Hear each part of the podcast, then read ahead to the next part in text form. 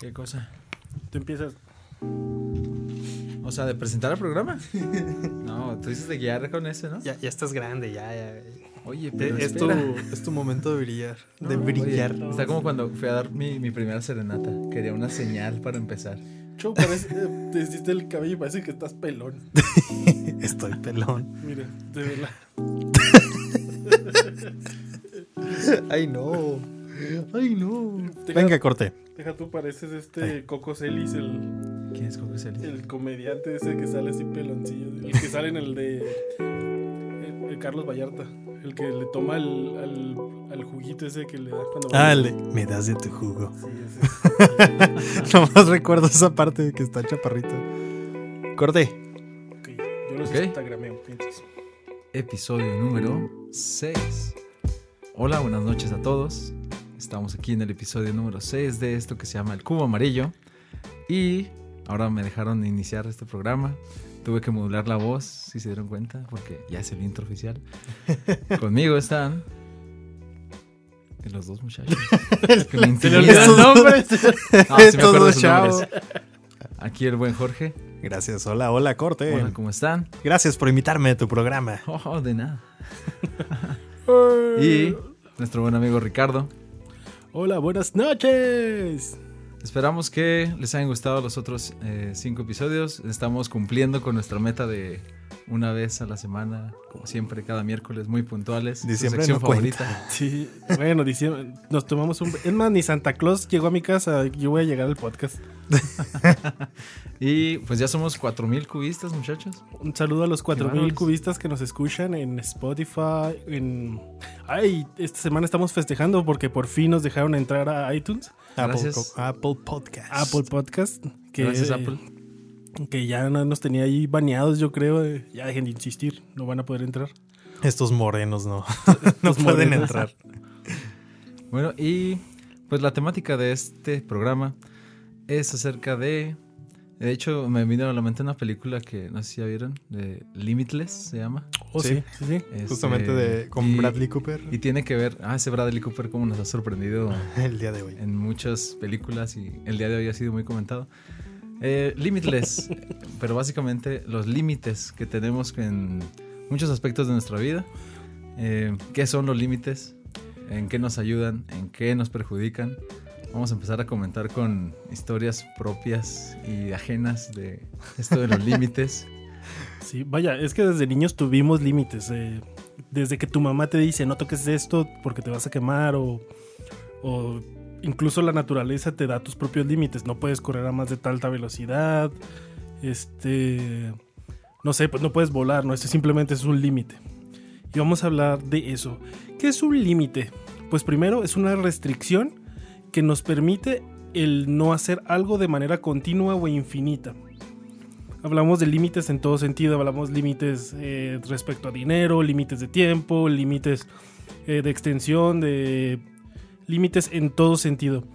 Y hay diferentes límites desde los que están impuestos por la sociedad, como las reglas, como este, estas conductas, hasta los límites naturales que son que no podemos llegar más allá de ellos porque no tenemos la capacidad de hacerlo. Entonces, vamos a hablar un poquito sobre los límites. Primero, ¿cuál es el primer límite que recuerdan ustedes desde niños que, que hayan tenido? Hmm. La verdad, permiso para salir de la casa.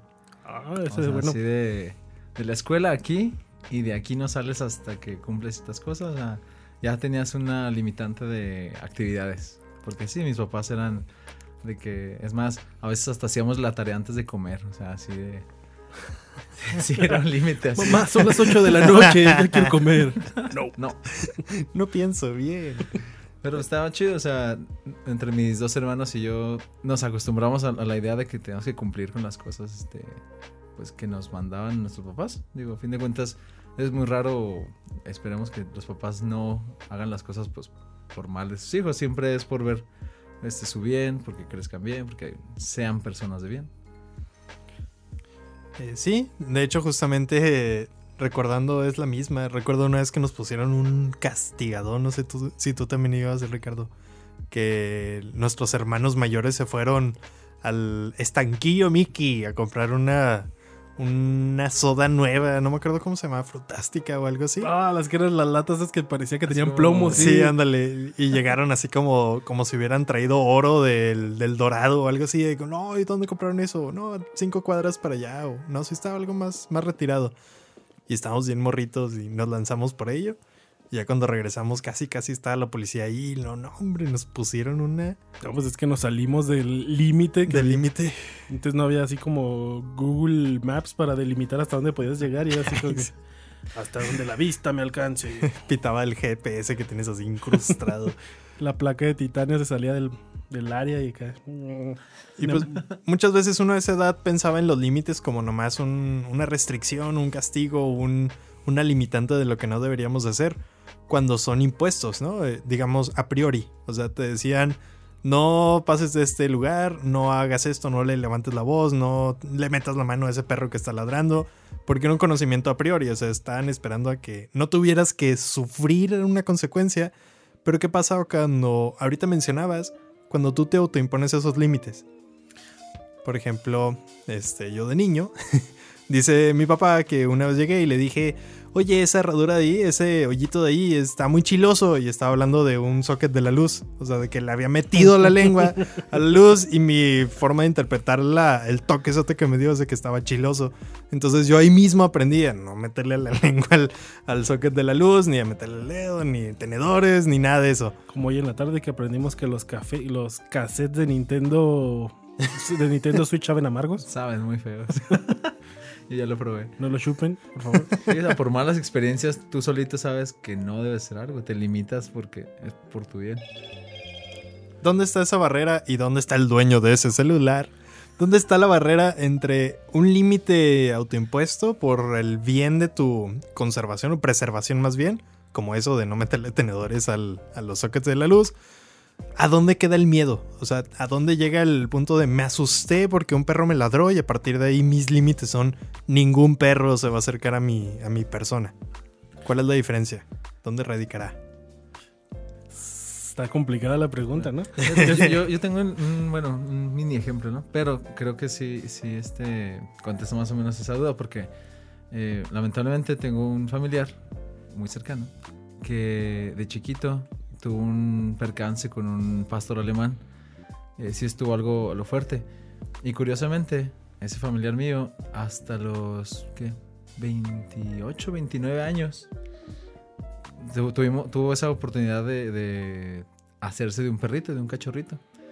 Este, a mí sí me, me- me llamó mucho la atención cómo tuvo que pasar tanto tiempo, porque el percance con el pastor alemán fue a los 7 o 6 años.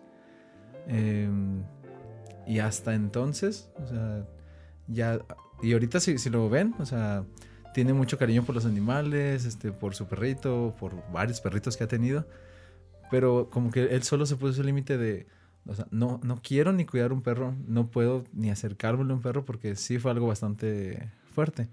Entonces yo creo muchas cosas que nos pasan, eh, incluso una, una, una personal. Eh, yo, no sé, a lo mejor es algo común, pero uno de niño cuando está aprendiendo a andar en bici, anda por la calle como el rey del mundo. Y casi, casi tuve un accidente con un camión urbano. Y de cierta forma relaciono eso, como que me limité a manejar, a aprender a manejar. Sentía como que no, no quería mm, tener esa responsabilidad de que pudo, de que yo al, al volante pudiera causarle algo a alguien más por un descuido. Eh, esa vez de, pues yo andaba en mi bici como si nada y el camión urbano así por un pelo de rana calva, dice mi abuelita, por eso, así por tantito y, y- y no me llevó. Eso yo creo me causó una cierta limitante a, a manejar, a andar en la calle solo. Entonces, ¿Y, y con qué cara le dices que no pasa nada, no? Por ejemplo, a tu primo o a ti de cuando manejas, o sea, aunque presentes estadísticas, aunque digas que son muy pocos los casos, aunque sea muy poca la frecuencia en que esto ocurra, por más que le presentes datos, a él ya su mundo se, se vio trastornado por, y para él ese es su límite, o sea, y es completamente respetable. Y ahorita hablando justamente de eso, en donde hacemos la, la línea entre un límite que te ayuda a la preservación y un límite que simplemente te está deteniendo. ¿Cómo podríamos detectarlos nosotros? Yo creo que mm, y esto pasa mucho porque va- muchas veces los límites traen banderas de algo que no son. Por decir, ah, si escuchamos eh, historias sobre emprendedores o sobre empresarios, muchas de sus historias son así de que, ah, es que yo tenía un trabajo seguro, yo tenía el trabajo este, con prestaciones, con buen sueldo que me brindaba seguro médico, pero en realidad para alguna persona eso pudiera ser algo como, ah, pues está chido, pero para él pudo haber sido un limitante, porque cuando dejaron esos trabajos fue cuando empezaron a emprender y fue cuando empezaron a, pues ahora sí, aquí a formar su imperio. Entonces, por algún, bueno, en estos casos, pues es muy complicado, ¿no? El decir que está bien y que es una línea que nos limita. En otro sentido, muchas veces las los límites nos ayudan a no cometer estupideces, como saber cuánto puedes pagar antes de tener un préstamo. Bien. Y a veces no hacemos caso a estos límites y tomamos el préstamo y resulta que, que sí lo pudimos pagar porque este préstamo nos abrió un, un panorama más amplio para, un, para mejorar nuestro negocio, para invertir. mejorar Ujú. este, lo que hacíamos. Entonces, los límites para mí se miden conforme a resultados. Pero el poderlo decir eh, de una manera previa, este límite es malo, requiere mucho de sentido común y hay que analizarse de manera este, particular. Sí, de disciplina, de hacerte responsable por lo que estás a punto de, de adquirir. Así es. Entonces, eh, yo no, no, en realidad no encuentro un patrón que pueda decir, ah, este límite se puede discernir que es bueno o es malo. Lo único que les puedo decir es, no hagan los límites que son naturales y que dañan su cuerpo, esos respétenlos, no, no los traten de brincar.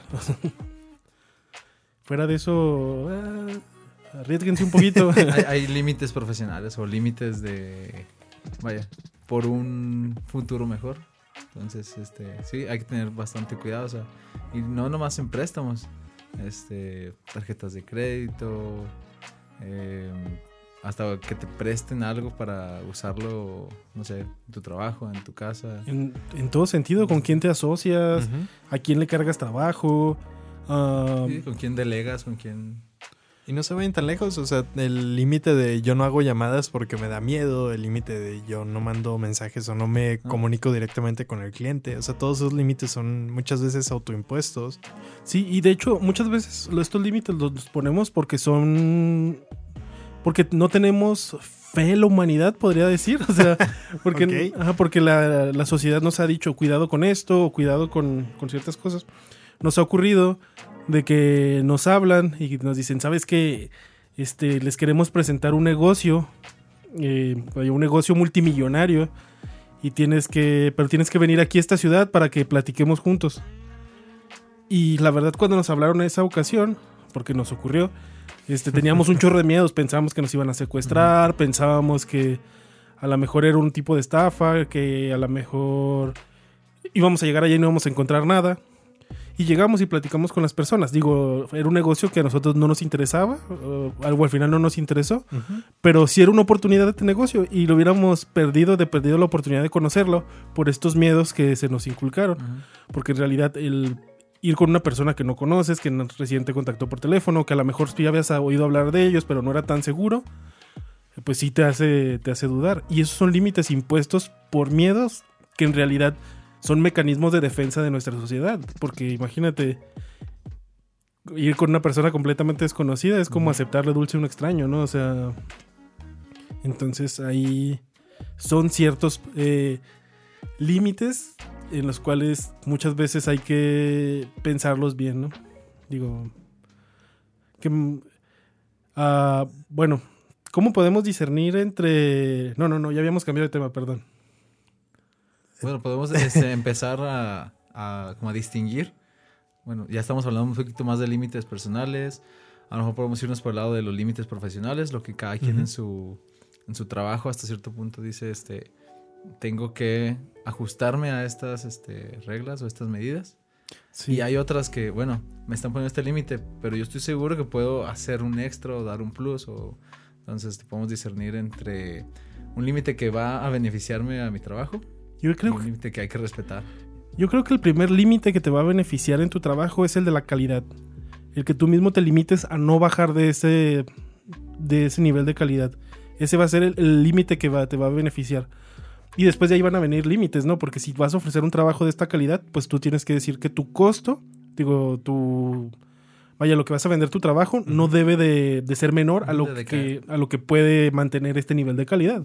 Los tiempos de entrega también van muy, van muy de la mano, o sea, no tomar ese trabajo que sabes que no vas a alcanzar a tener el tiempo suficiente ni la dedicación suficiente para sacar justamente esta calidad.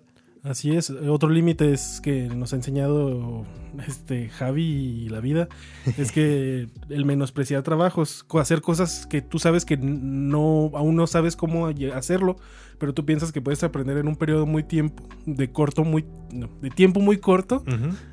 Es, eh, es también un riesgo y ahí debes de tener un limitante también. Sí. Y también eso nos lleva un poquito a, este, bueno, a los límites que se nos han o que hemos tomado de alguien más. Este, por ejemplo, este, no sé, muchas veces el mismo miedo de eh, a lo desconocido, de emprender algo nuevo, nos lleva a emular o a copiar algunos patrones de personas que nosotros tomamos como como senseis, ¿no? O como alguien este algún mentor o alguien que pudiera enseñarnos un poco más acerca de pero a veces sin querer también tomamos ciertas cosas negativas, ¿no? Tomamos algunos límites. Si vemos a alguien que le gusta mucho trabajar de noche, este también nosotros emulamos esa parte que tal vez a nuestro rubro no le, no le funcione tanto o al mismo tiempo, o sea, si esta persona trabaja bajo un horario y a nosotros nos conviene más trabajar este bajo un horario casi casi de enfermero o de doctor, o sea, de horas continuas y descanso continuo. Entonces, ahí es donde nosotros necesitamos ver hasta qué grado emular los límites de los demás. Sí, de hecho es una es una buena forma como de, de saber qué está funcionando y qué no. Ahora sí que, como les decía, hay que experimentar, hay que conocerlos, hay que analizarlos. Pero sí es cierto, muchas veces podemos replicar los límites de otras personas y que nos puedan servir a nosotros.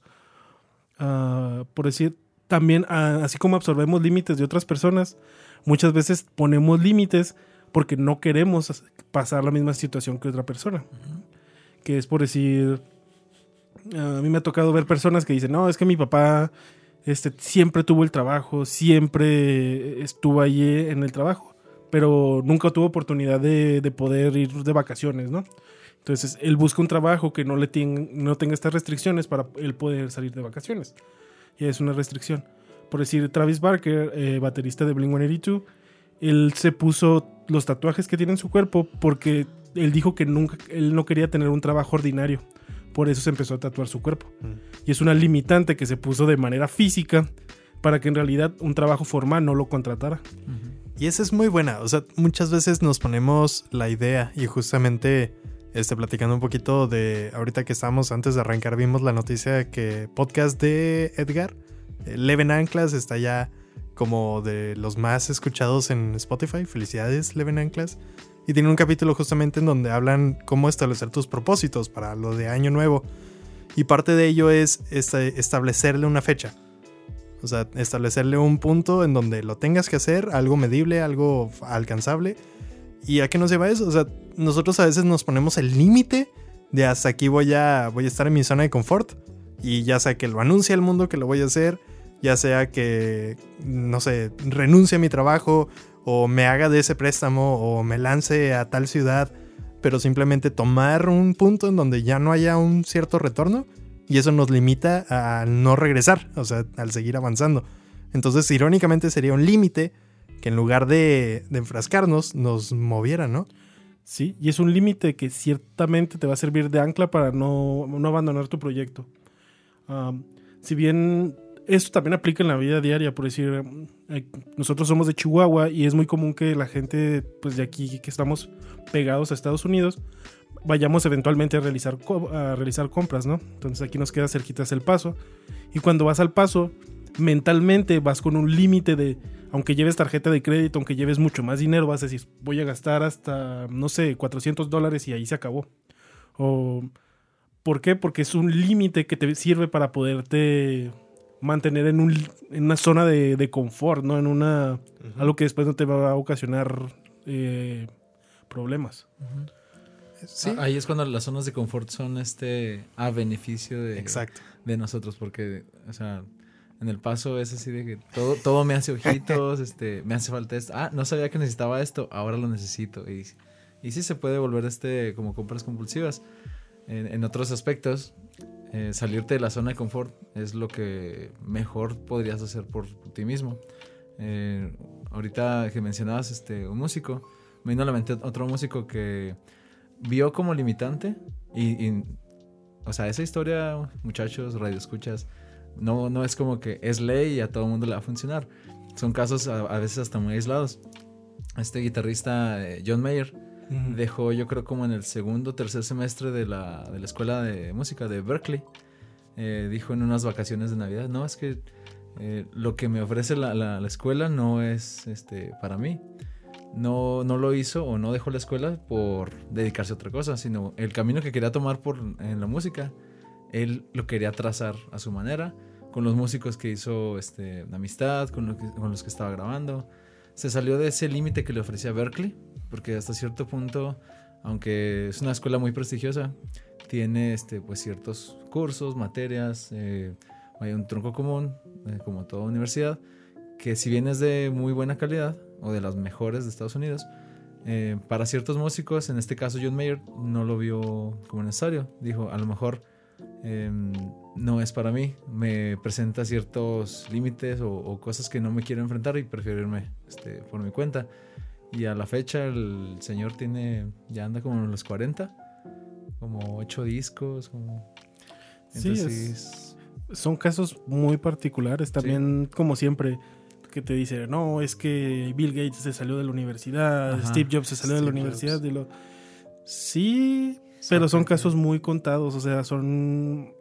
La verdad, ellos se salieron, pero porque se habían esforzado mucho para crear empresas, para este, recorrer caminos mucho más difíciles que yo creo ir a la universidad.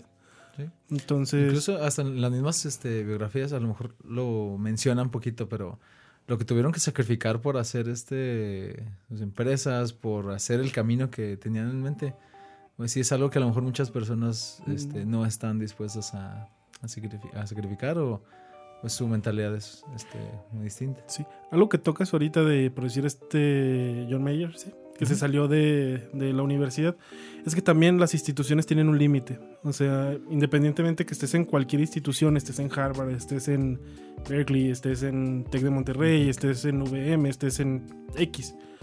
Todas las instituciones tienen un límite que puede ser basado en su programa estudiantil, en el conocimiento de los profesores, e incluso en la carrera, en la maestría, en el doctorado, lo que estés haciendo, pero tienen un límite. Y esto es lo que nos, eh, nos permite estar donde podemos estar en cualquier lugar o qué es lo que nos conviene estar. Una persona que a lo mejor eh, lleva estudiando en la misma escuela, eh, no sé, seis años y ya aprendió, vaya, todo lo que tenía que ver en una carrera con semestres extras. Porque, uh, y, y a lo mejor intenta aprender en la misma carrera la maestría es muy posible que el conocimiento que trate de aprender vaya a ser un conocimiento que ya tiene. Uh -huh. Entonces, hay que conocer también que las instituciones tienen un límite, así como, uh, no sé, como el, el, aprender de otra persona, como los mentores. Uh -huh. Entonces, el, el, conocer estos límites y el poder brincar a otros, a un límite más alto con a lo mejor otra persona o a lo mejor otra institución siempre es bueno porque te permite ver puntos de vista de manera diferente. Y sí, pero muchas veces la gente toma este, justamente el argumento que estás tomando o que estás plasmando aquí como para salirse de la escuela, ¿no? Como también comentaba Corte, que no es el caso, son muy pocos los que, lo que logran como sobresalir en ese sentido. Pero muchas veces cuando sales de la escuela, justamente el primer, el primer trabajo que tienes te hace preguntar si en verdad valió la pena estar ahí. Porque sientes que no sabes nada, o sea, sientes que no aprendiste nada, que a la hora de la práctica no sabes qué formatos llenar, cómo hacer tales sondeos, cómo hacer tal investigación, pero te das cuenta que la escuela te dio bases, te dio más que nada esa habilidad, aparte de la disciplina y responsabilidad, te dio una habilidad para aprender, que suena extraño, pero sí te ayuda a aprender a aprender, que es algo que hoy en día nos podría ayudar a sacarle jugo a esta enciclopedia llamada Internet, ¿no? Sí, simplemente las disciplinas que uno puede aprender en una escuela están organizadas, o sea, con eso ya das un super brinco. Digo, simplemente si tú intentas aprender cualquier cosa directamente de internet, eh, va a ser muy complicado porque no sabes por dónde empezar, no sabes quién, eh, quién, qué información es cierta y qué no. Exacto. Pero sí, o sea, las escuelas eh, tienen esto que es que está que es la formación, tanto de disciplina como de habilidades y también te ayudan a, a tener una forma de poderle preguntar a alguien que ya pasó ese camino cómo recorrerlo tú. Y, y sí, bien, son límites porque tú estás cambiando lo que pudieras hacer en otro tiempo por estar en la escuela, pero es a lo mejor el camino más cómodo, más agradable, con, con mejor este... Vaya, con una, me, una mejor... ¿Cómo podría ser? Como forma de disfrutarlo porque conoces amigos, hacen viajes, este, incluso interactuar por las preocupaciones que tienen. Permite desarrollar muchas habilidades que Ujú. a lo mejor como autodidacta no podrías obtener. ejemplo, ahorita estamos con las eh, universidades, pero a mí lo personal que me ha tocado trabajar en, en primaria y secundaria, este, y más por los eh, niños o los jóvenes de secundaria, em, digo, muchos han es- este, escuchado en, en noticias o en este como primera plana de lo que es la, la reforma educativa, los sistemas este, educativos.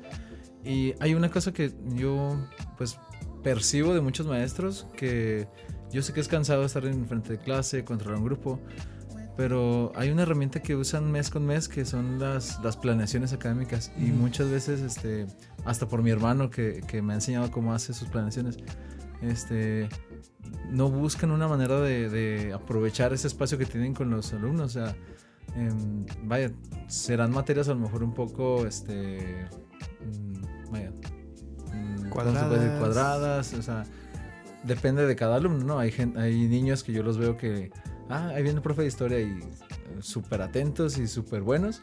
Hay otros que en artes, otros que en matemáticas, no va a tener nada. Pero mucho de esto depende de los límites que ponga el maestro desde que planea su clase, porque sí he visto como un problema muy grande que si el maestro, por ejemplo, es su segundo o tercer año, hace un reciclaje de, de planeaciones y realmente año con año las generaciones son distintas, los grupos incluso son distintos, sea el A o el B, no los puedes, este, no les puedes dar exactamente la, la misma clase. Y si los maestros, que en este caso he conocido bastantes, en su mayoría lamentablemente sí veo como que optan por ir por el mismo camino que les ha funcionado, entre comillas, y aquí hago mucho el símbolo de entre, comillas sí. Porque, pues vaya, se miden con exámenes a fin de cuentas y con calificaciones. Sí. Pero lo que es el aprendizaje o sea, se supone que debe perdurar o debe ser lo De- más sencillo posible aprender. Eso es algo bastante, y tienes mucha razón. O sea, al final de cuentas, un egresado de una universidad tiene que pasar eh, por el examen, un examen nacional que se les hace a todos los profesionistas. Y tiene que seguir lo que el examen marcó como era indispensable para esa profesión. Ujú. En realidad, eh, nosotros hemos estado capacitando alumnos para que pasen ese examen y te dan una bibliografía que ya viene preestablecida. Esa bibliografía no ha cambiado desde hace 15 años, o sea, entonces, por una parte, tienes que enseñarle lo básico, Exacto. o sea, lo que tiene que saber como, como el límite de lo menos. De cajón. Pero tienes razón, o sea, todos los días, eh, hoy en día sale información nueva, nuevos autores, este, incluso nuevas maneras de llegar a, a enseñar las cosas. Y eso es lo que tiene que hacer el maestro, ¿no? El buscar todo esto nuevo y poderlo utilizar en su clase y enseñárselo a los alumnos para que ellos lo puedan utilizar en su, en su vida. Estaba pensando ahorita, de hecho en lo que estábamos peloteando, que los límites también tienen que ir basados en nuestras habilidades eh, que hemos desarrollado. Si bien en capítulos anteriores, escuchen el capítulo 5, mencionamos un poquito sobre los diferentes tipos de inteligencia. Y este. Y vimos cómo muchas veces estas inteligencias nos permiten llevar eh, habilidades un poquito más, más allá de lo que otras personas pudieran. Hay personas, como comentaba Jorge en ese capítulo, que son. que tienen un- una percepción del espacio que está alrededor de ellos y que permite hacer que se muevan en lugares bailando, brincando, haciendo eh, piruetas y tienen ese dominio sobre el espacio, cuánto mide su cuerpo, cuánto pueden llegar a ser. Hay personas que son muy buenas en matemáticas, hay personas que son muy buenas en, en música. En artes. y esto permite que sus límites puedan ser un poco más amplios que los límites de otras personas. Y es que también hablamos de límites en muchas cuestiones, límites de tiempo, límites de, de restricción hasta dónde puedo llegar, el límite de in- incluso del recurso que vaya a tener, ¿no? Ah, y esto pues tendrá que ir muy acorde a nuestras habilidades que tenemos o las habilidades que queramos desarrollar. Y tenemos que ser conscientes también de que si no somos buenos en música, pues nuestro límite este tendrán que en, de perdido en el tiempo que vamos a tener que, que emplear para aprenderlo será tendrá que ser mucho mayor a una persona que tenga esa habilidad de aprender algún instrumento. Sí, tienes muchísima razón en ese sentido de que a veces nos comparamos, empezamos a tocar algún instrumento, empezamos a aprender algún código de programación, empezamos a aprender acerca de algún tema, lo que sea, y nos comparamos con los grandes, ¿no? Este, empezamos un podcast y ya nos empezamos a comparar con los que ya llevan 300 capítulos o llevan años en los medios y haciendo esto. Y obviamente te comparas y te sientes muy, muy atrás. Pero es justamente porque no vemos las horas de dedicación, las horas de ensayo, las horas de preparación que hay por detrás de cada uno de, de estos sujetos. Este, simplemente nosotros con un podcast este, de 4000, entre Sí. comillas, que en verdad son como 15. Ey, Ups. dejen, dejen mis números maquillados. Pero simplemente, o sea, tenemos una escaleta que semana con semana tenemos en el chat ahí este, la planeación, tenemos, buscamos ese, atraer invitados con café o lo que sea, que por cierto, si quieres aparecer, mándanos un mensajito a las redes sociales. Este, pero sí llevamos una planeación, o sea, no es tan fácil como prendimos un micrófono, este, le Dale. pusimos una pluma en lugar de un antipop y vámonos, este, a ver qué se nos ocurre. O sea, si hay una, hay una parte por detrás, porque lo que estamos diciendo ahorita genera una responsabilidad de. O sea, los tres somos hasta cierto grado, no una figura pública en el sentido de la palabra, pero sí tenemos una marca pública por fuera, todas las personas. Sí. Si decimos algo polémico, si decimos algo mal informado, que nos podemos equivocar, pero que sea así por falta de responsabilidad, nos puede ir mal. O sea, no, nos, pueden, nos podemos quemar, nos podemos entrar en la famosa lista negra que mencionábamos en la tarde. Pum, pum, pum. Chan, chan, chan. Es para otro episodio, la lista negra. La lista negra. ¿Cómo salir de la lista? negra? 10 pasos sencillos para salir de la lista negra. Y justamente esos límites son los que nos, los- nos mantienen, ¿no? Porque a veces pensamos, y será bueno como redefinir los límites, que a veces lo vemos como una jaula, pero muchas veces los límites son los que nos ayudan a ser más este, responsables, más disciplinados, a hacer repeticiones de lo mismo, porque tenemos una hora definitiva, tenemos una actividad definida, y eso es lo que tenemos que hacer. Sí, de hecho los límites nos van a ayudar a nosotros a crecer. Y esos son los límites positivos, son los límites que nos van a lograr desarroll- eh, los límites que van a desarroll- desarrollar en nosotros cosas buenas. Sí. Hablamos de, por decir, un límite que tenemos eh, nosotros es que empiezas a trabajar en algo y si te trabas, haces una pausa y empiezas a buscar otra forma de poderlo hacer o te levantas o vas y te sirves agua, te estiras porque sabes que ese límite que, que ya superó el tiempo te está retrasando, te está retrasando mucho, ¿no? Entonces es una forma como de, de poder avanzar, el marcarte ese límite y lo, ah, bueno, ya superé el límite de los 20 minutos que tenía para poder hacer este trabajo, voy a tener que hacer algo diferente y luego empiezo otra vez y tengo otros 20 minutos para avanzar.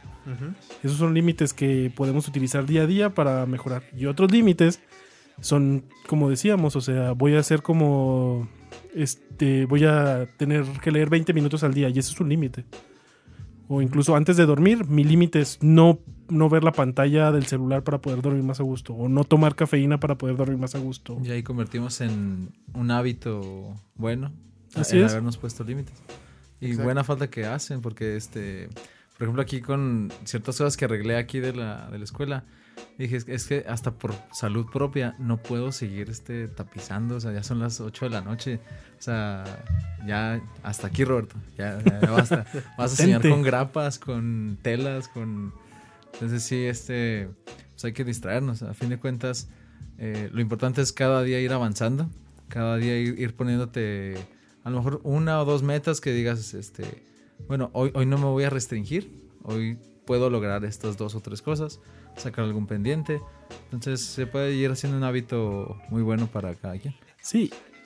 Y por decir, ahora, este, hablando de esos de hábitos, yo creo que esta es la fecha o este es el mes donde más nos ponemos límites, porque es cuando empiezan a salir todos los propósitos de año nuevo y el primer propósito era voy a hacer dieta, voy a ir al gym, voy a este voy a leer más, es que normalmente son los propósitos que ca- todos nos ponemos todos los años.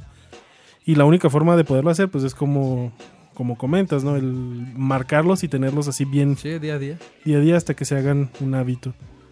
Ah, tenemos allí este, en nuestro Instagram una, una sección que empezamos, a- bueno, no una sección, sino más bien pusimos una historia donde pusimos a preguntar a las personas que cosas que quisieran saber sobre nosotros. Y eh, una de las preguntas era cuál era nuestro superhéroe favorito. En, en esta pregunta, pues contestamos cada quien quién era nuestro superhéroe favorito. ¿Cuál creen que haya sido el límite que más hubiera, que bueno, que, que sea en realidad el, eh, el archienemigo o la kriptonita de- del superhéroe que propusimos cada quien? A ver, otra vez. Sí, por Sí. ejemplo, si el mío, este, cliché, es Batman. Literalmente. Ajá. O sea, ¿Cuál, cuál crees que sea, haya sido el mayor límite que tenga uy, lo entre tantos cómics, tantas historias. Ah, matar. Batman tiene ese límite. O sea, si lo sobrepasa, se perdería su esencia o a sí mismo. O sea, hace. Si se fijan en, las películas, bueno, ya en las últimas está un poquito más violento, pero aún así se enfocan en mantener esa esencia. Es un límite que no cruza Batman como tal. Eh, si. Bueno, es eso que dice, ¿no? O sea, si matas a un asesino, no es como que disminuye el número de asesinos. Se queda igual. Y en el sentido así de. ¿Qué sería lo único que no rebasa Batman? Es es el no matar? ni, ni al Guasón mata. O sea, así como. Ni a los peores. Pero porque no. O sea, caería en un. De hecho, lo hice en, en un cómic. Caería en un precipicio del que no podría salir ya. Eh, Jorge. Ah, buena pregunta.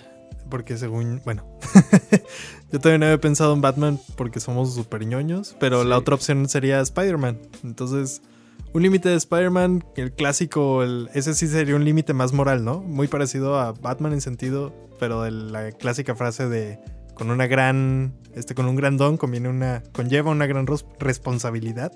Entonces ese podría ser su límite, o sea, hasta qué grado él va a hacer las cosas por este, ayudar a los demás. Y lo vemos con un Peter Parker súper pobre y que no se, no se aprovecha de sus habilidades Sus como para salir de, sí. de eso. Sí, por decir Hulk, eh, yo creo que su mayor límite es esta capacidad que no tiene de poder, eh, vaya, de tenerse que estar limitando en sus sentimientos, en sus emociones para no tener, no convertirse y, es, y no llegar a dañar personas que ama. Y, y, y aquí quería hacer este análisis porque en realidad los límites, y aunque se escuche muy fantasioso porque lo, lo hicimos con superhéroes, marcan en realidad quiénes somos, marcan en realidad... eh, cómo moralmente, cómo nos comportamos en sociedad. Porque en realidad nuestros límites van a ser lo, lo que nos va a hacer que la gente nos vea de una manera buena, de una manera mala, de una manera útil, de una manera inútil. Entonces hasta cierto punto nos definen a nosotros como personas. Sí, realmente es una esencia de cada persona porque, bueno, sin decir nombres, una tienda donde usas membresía para entrar. Iba yo con un tío. Acá, acá a- a- anécdotas de Roberto Corte. Oye, hay tres, no puedes saber en cuál. Entonces, Patrocínenos. patrocínenos. Es que muchachos, ustedes han ido a la sección de dulces. Y ahí es donde ma- más, presente tengo esto de que es como cómo defines a, a cada persona. Este, había unos chocolates dorados. ¿Puedo decir la marca? Sí. Ah, bueno. Los ferreros son sabrosos. Ay, Dios. Patrocinan los ferreros. Entonces, estaba uno abierto. A mi tío se le hizo facilísimo agarrar uno y repartirlo porque estaba abierto. Yo al día de hoy, cuando me dicen la, la palabra, este, se robó tal o lo agarró sin permiso, me acuerdo así de, de mi tío en caliente porque, o sea, esa facilidad con la que lo, lo agarró y yo, que al día de hoy, a mis 21 años, no es cierto, siga pensando en que eso estuvo mal, pero define a cada persona, o sea, no, puedes agarrar algo que no es tuyo, y menos algo que no has pagado. Este, entonces, fíjense, o sea, me hiciste acordarme de algo, Algo tan triste. algo tan triste y de, de infancia, pero sí, o sea, te define como persona. este, cada, todo lo que te pasa. Sí, los límites van a ser una perfecta ayuda para saber que estás, que estás siguiendo un, un camino correcto. Si tú no encuentras límites de lo que está bien y está mal, eh, por favor tienes que ir con un psicólogo porque eso es algo peligroso. Entonces, Y por ejemplo, fíjate qué raro que ayer estaba viendo con mis papás la película de Nosotros los Nobles. Y es, o sea, encasca perfectamente con este tema porque de los tres hijos, lo, lo de los tres protagonistas, no conocían ningún límite. O sea, sus tarjetas de crédito estaban libres, su vida era este, como ellos querían, gastaban lo que querían, hacían lo que querían. Si no la han visto, muchachos, véanla, por favor. Nosotros los Nobles. Muy recomendada por el cubo amarillo. ¿Ya la vieron, verdad? Sí, sí. Hay que hacer una sección de recomendaciones. Ahí en un programa hablamos de películas, estaría padre ñoñar ahí en ese sentido. Pero sí, justamente los límites también podríamos, como decíamos ahorita, pueden ser físicos, pueden ser este, sociales, pero también se ejercen por, un, por una moral.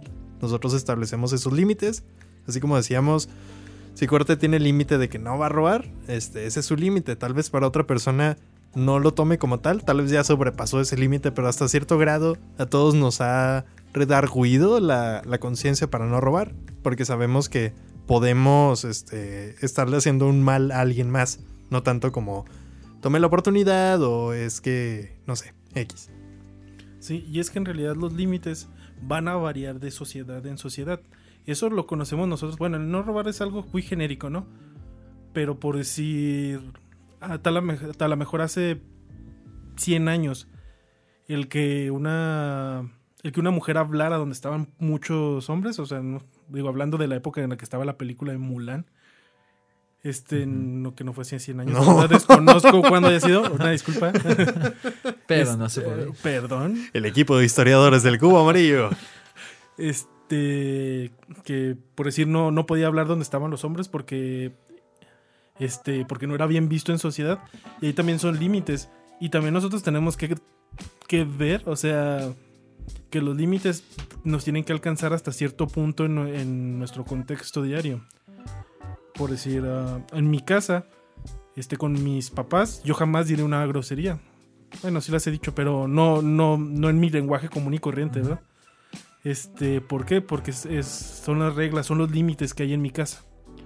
Cuando en otras casas yo he visto que en- a la hora de la comida se pueden hablar, no insultándose, pero sí que de pronto sale una grosería o, o la forma de referirse a despectivamente de alguien o de algo o algún suceso que pasó. Y ahí está interesante. Por ejemplo, no dices groserías por opción A, temor a la chancla, o opción B, porque ya lo tomas como una falta de respeto a tus padres. ¿Qué te motiva? Yo creo que es más bien por el respeto a mis papás, pero sí ha de haber sido motivado en algún momento por la chancla. sí. Condicionamiento, ¿no? En su primer lugar. ¿Sí? Pero al fin y al cabo lo que te lo que te permite seguirlo haciendo es la es la esencia de Sí, al principio era chanclazos, pero luego te quedó la idea de que ahora aunque no me den chancla, porque te aseguro que puedes gritar lo que tú quieras en tu casa Ujú. y nadie va a llegar a darte un chanclazo, ¿no? Porque ya estás grandecito. Pero en sí, lo que te motiva a tener ese límite no es tanto un temor, una reprensión o algo que ya estás acostumbrado a, sino en verdad ese motivante es, perdón, esa, sí, esa esencia, ese motivante es lo que te permite este, no hacer o hacer ciertas cosas. Entonces, hasta cierto punto, como decías ahorita, se vuelve parte de tu misma esencia. Sí, de hecho, los estímulos eh, yo creo que nos dieron desde de chiquitos, estímulos positivos o negativos. eh, yo creo que ahorita repercuten mucho en nuestro comportamiento, pero ya no son necesarios porque ya te ayudaron a comprender si era bueno o si era malo en esa época. Y, hasta cierto punto es, es algo que, que te ayuda a formarte y que te permite conocer límites que después, eh, si los violas, te puede causar problemas en tu vida diaria. Simplemente imagínate que para ti sea muy común hablar con groserías y que te presentas a una entrevista de trabajo y dices groserías. Prácticamente te estás tú cerrando las puertas. Entonces, y ahí el- los límites que en algún lugar funcionaron y que te ayudan al resto de, de tu vida a mantenerte dentro de, una, de un carril. Y justamente recordando, el, creo que el episodio 3, la edición. ¿fue el 3 o el 4? Fue el cuatro. El 4 o el 3. Amigo Sí, cubista, si usted sabe la respuesta, mándenos un mensaje y se llevará una sorpresa. El primero que nos conteste en qué episodio hablamos de la edición. Y hablando justamente de la edición es cuando tú vas justamente a una entrevista de trabajo, haces una edición de ti mismo. O sea, no, no es que seas hipócrita al no decir groserías, aunque por fuera sea otra historia, ¿no? Sino más bien es este, como tú mismo proyectas algo, o sea, tú mismo eh, potencializas tus habilidades que en ese momento te van a servir. Corte es muy buen músico, es muy buen mercadólogo, es muy buen amigo. Entonces, dependiendo de qué, de qué área esté él buscando sobresalir, es el currículum que va a tener, como nos comentabas. En Hace- Ese episodio que están por contestarnos, ¿cuál? Así es. y sí, o sea, no, no se trata de los límites son una hipocresía o los límites son este, au- autoimpuestos o ajenos, o sea, sí son, pero no solamente se deben de limitar a eso. Yo creo que aquí lo, lo interesante y lo, lo que más deberíamos de llevarnos de, de este programa sería este, si los límites que tenemos ahorita son buenos o si son, este, nos están limitando literalmente hacia algo mejor. Ah, ok, a no tener un crecimiento. ¿Cómo detectamos eso? Es decir, ahorita comentabas, tenemos límites que nos forman la moral, tenemos límites que nos ayudan a, a, no sé, a sobresalir, a tener una disciplina, pero también tenemos límites como el miedo, tenemos límites como una zona segura que nos podría este, estar evitando que podamos llegar a algo más. ¿Cómo los podríamos identificar? Pues por ejemplo, em, digo, por muchos casos que he conocido, o a veces hasta propios, em, a veces el límite es- un miedo a fracasar. Eh, en muchos casos he visto compañeros que no salen de la ciudad, incluso porque tienen carreras que realmente no se pueden este, desarrollar aquí en la ciudad. Eh, no, no buscan una alternativa en otra ciudad. Eh, optan malamente. Digo, cualquier trabajo pues, es, es bueno mientras este, se sientan útiles o se sientan eh, plenos. Pero si estudiaste algo como, no sé, este, que es de lo más complicado. He visto algunos casos como de, em, ¿cómo se llama esto? De Medicina. biomédica o, Ah, ok. Ah, ok, sí. o, por ejemplo, agronomía, creo que es mi papá, por ejemplo, es uno de, de- de los em, titulados de agronomía que no pudo ejercer, porque a lo mejor en su momento tenía la, la oportunidad de trabajar en eso, pero en otro estado. Otros a lo mejor sí este, encontraron una manera de este, trabajar de eso. Y en el caso, por ejemplo, mío, tenía mucho miedo a salirme de mi zona de confort.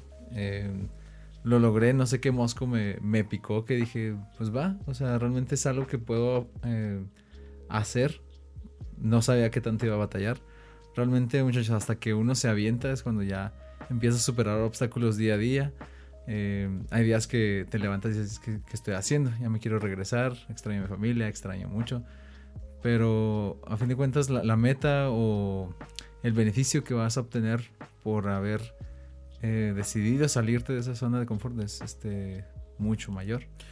Sí, yo creo que un buen ejercicio que pudieras hacer para poder evaluar si tienes un límite bueno o un límite malo es determinar qué puedes ganar si lo vences y qué puedes perder si, si lo vences. ¿Qué pasaría si tú, ah, por decir, eh, es el, ese que es un miedo muy común, el buscar trabajo en otra ciudad? La verdad, muchas de las personas eh, tienen miedo a buscar trabajo en otra ciudad porque eh, vas a encontrar muchas experiencias nuevas, ¿no? Como tener que buscar una casa, a lo mejor no conoces a nadie, vas a tener que relacionarte con personas que no conoces, buscar rutas de trabajo para poder llegar a los trabajos, incluso el- tienes poco dinero y sabes que está muy limitada tu estancia allá. Pero eh, tienes que analizar en realidad qué pasa si no te vas. ¿Te quedarías con espinita? En realidad tendrías más adelante la oportunidad de poder tomar ese riesgo. El, mm, el- a lo mejor el quedarte para siempre en una ciudad que, que no vas a poder ejercer el, como comentabas, el, a lo que te estudiaste o lo que te apasiona. Y por otro lado, pues puedes poner las cosas buenas, ¿no? A lo mejor un mejor salario, una manera diferente de vivir, el crear experiencias nuevas, el disfrutar lugares eh, nuevos, incluso el, el salir de una zona de una zona de confort o incluso hay muchas personas que quieren cambiar de ciudad porque quieren tener un nuevo inicio. Entonces eso también sería una, una forma de ganar, ¿no? Entonces, pues sí, es un, es un buen ejercicio el analizar qué pasa si superamos los límites, tanto bueno como malo. Y también analizar qué pasa si nos quedamos, ¿no? Por decir, a lo mejor lo malo, si me voy, es que puedo tener todas estas cosas. Pero qué pasa si me quedo. Este, pues a lo mejor no va, no va a cambiar nada, a lo mejor mi vida va a seguir siendo igual. A lo mejor este voy a poder este, disfrutar las cosas que tengo aquí, estar con mi familia. Digo, no tiene que ser eh, buenos o malos, pero sí analizar las cosas que van a pasar si no realizo la actividad. Sí, y. Se me fue. Por ejemplo, yo estaba pensando que es una combinación entre autoestima y necesidad. A veces es así como en, en polos opuestos. Eh, malamente este, hay gente que se sale de su zona de confort porque tiene la necesidad de, este, de buscar algo nuevo. A lo mejor, este, a lo mejor se oye un poquito contradictorio porque su zona de confort es como que así estoy bien, ¿para qué le muevo? Sí. Pero, pues, no me van a dejar mentir. O sea, día a día nos eh, van pasando experiencias nuevas que a lo mejor te deja esa espinita, como tú decías. Este, por muy a gusto que esté, por muy seguro que sea mi trabajo, no me apasiona o no siento que estoy creciendo. Entonces ya ahí sientes una necesidad de, de ser mejor este, en algún otro rama, en algún otro puesto. Y también tiene que ver mucho, eh, yo lo veo como que el autoestima es tu motor hasta cierto punto que si no te consideras tú mismo como alguien capaz, alguien que puede aprender, alguien que puede superarse, ahí te vas a quedar. Por muy buen trabajo que tengas, este, a lo mejor ese trabajo tuyo te mantiene una autoestima cómoda y pues no sientes esa necesidad, por eso como que los, los, los, los quise mezclar. Este, hay mucha gente que incluso de repente pierde su trabajo por X o, Y razón y se ve en la necesidad y tiene que luchar por mantener una autoestima para que pues pueda encontrar un trabajo mejor o a veces cambiarse de, de ciudad. Entonces sí, em, digo, Sí, fíjate que eso que dices de la autoestima es, es algo muy, muy, muy esencial. Porque tener una autoestima, el valorarte por lo que eres, por lo que haces, eh, por tus sentimientos, por tu información, por todo lo que te compone a ti como ser, permite establecer este, estos límites hasta cierto punto. O sea, te permite decir, yo soy esta persona y alcanzo hasta aquí, pero sé que soy, tengo tal potencial para poder alcanzar hasta allá. O sea, Así es. y es algo que muchas veces el autoestima no permite llegar a las personas. ¿Cuántas veces nos hemos topado el- la persona que dice, ah, es que soy bien burro, es que soy bien flojo, es que... Y en realidad no es que lo seas, es que tú piensas que lo eres, pero en realidad haces muchas cosas muy padres, haces muchas cosas que otra persona no pudiera hacer, que a lo mejor una persona eh, en las mismas condiciones que tú no se le da así como a ti, pero tu autoestima no te permite ver eso. Justamente me estás inspirando una epifanía acerca de los límites. O sea, estamos hablando acerca de límites buenos, límites malos, límites sociales, etcétera.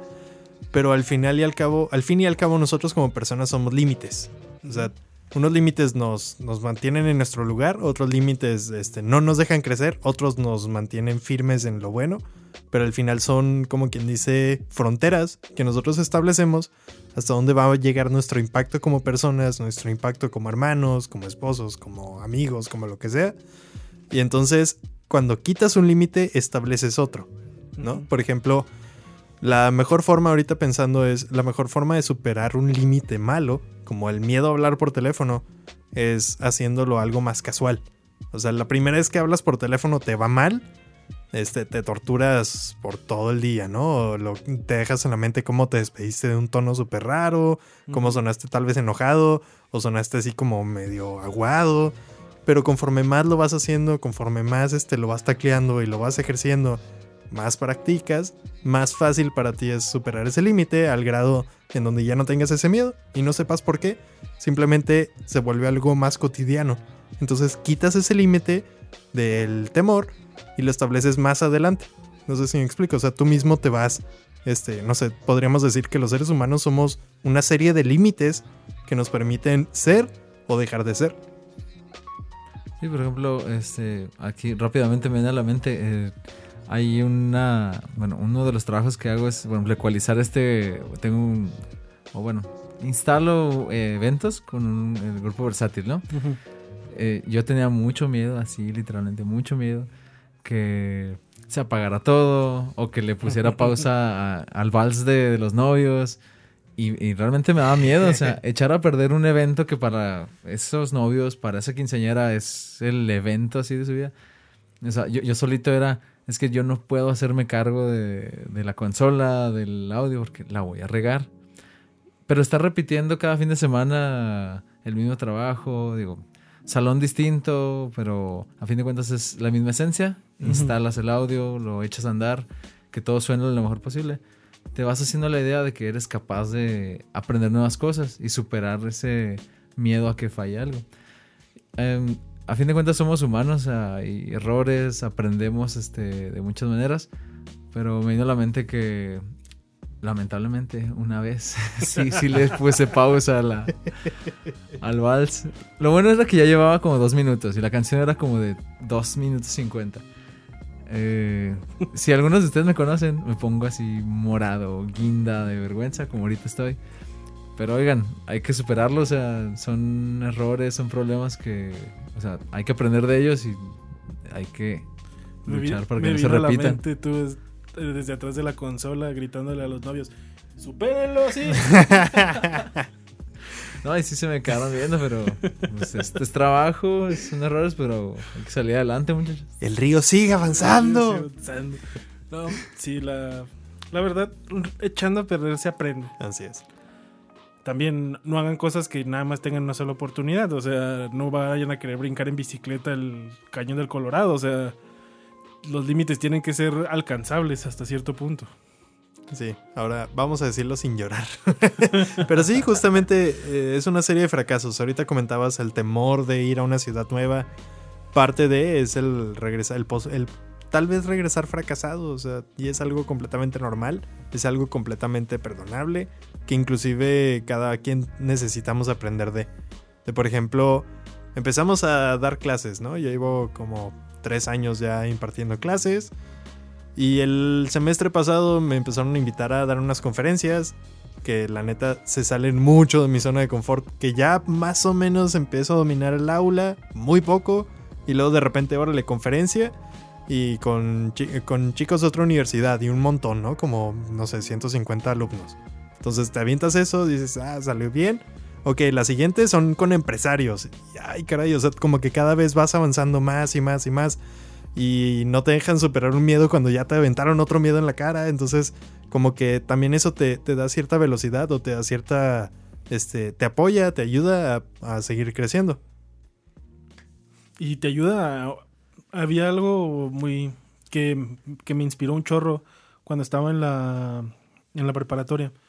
Teníamos un profe, teníamos un profesor que nos daba matemáticas y nos comentaba de esto de que es que ustedes ahorita tienen un barómetro, que es un, medidor, que tiene un umbral hasta cierto punto. Y conforme yo les voy enseñando matemáticas, ese, ese umbral va a ir creciendo. Entonces vas a tener tú la capacidad de tener mayor resistencia.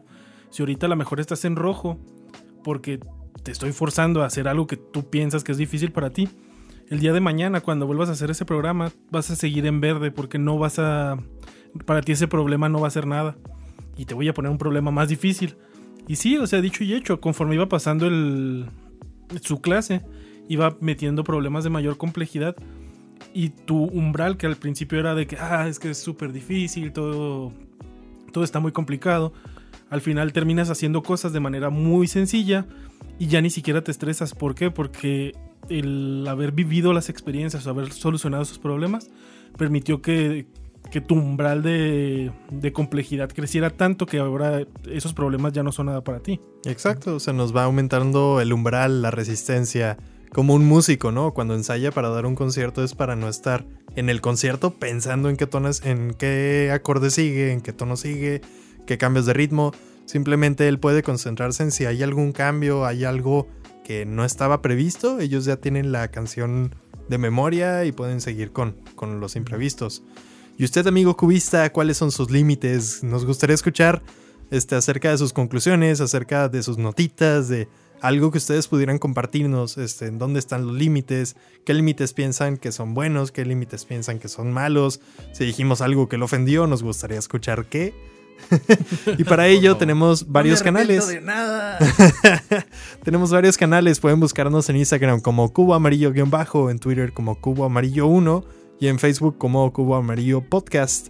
Este, gracias a Lucille Music School por recibirnos aquí, que en verdad es nuestro primer patrocinador, nuestro único patrocinador. y que justamente aquí en Lucille está empezando un programa o una especie como de taller. Si tú tienes la idea de crear algún podcast, de crear algún programa, este, así como nosotros, o sea, hablar de algo no tan interesante. o bueno, sí, sí está interesante. Pero si tienes alguna idea, si quieres platicar con, con alguna persona, si, si, no sé, por ejemplo, alguna escuela, algún grupo, quisieran hacer un programa, aquí pueden venir con Lucille. Lucille no es una persona. Pues es una guitarra, ¿verdad? Pero pueden venir a Lucille Music School. Pueden venir a es como Lucille. dijimos en la tarde. Ahí te veo en Lucille. Ya es un lugar. Esperemos que se vaya haciendo más. Esto no es este, un lugar, famoso. esto es un evento. y esperamos que sea su lugar, porque aquí tenemos, aquí este Corte está empezando un taller o un, digamos, un programa para producir podcast, para producir programas este, de, de plática. Entonces, si te interesa, puedes acercarte por medio de estas redes sociales o por medio de la página de Lucille. Sí, es Lucille, bueno, Lucille con doble L, Lucille Music School. Ahí estamos en Facebook, en Google Maps, en Instagram. Así tal cual. Y bueno, nos despedimos. Muchísimas gracias por, por esta semana. Muchísimas gracias. Yo fui, yo soy y yo seré Ricardo. Por siempre. Los dejo, bueno, corte. ¿Qué quieres despedir? Pues muchas gracias a todos. Nos vemos en el episodio 7. Esperemos tener algún invitado sorpresa por ahí en el episodio 7. Y pues gracias, Ricardo, Jorge. Gracias. Bye.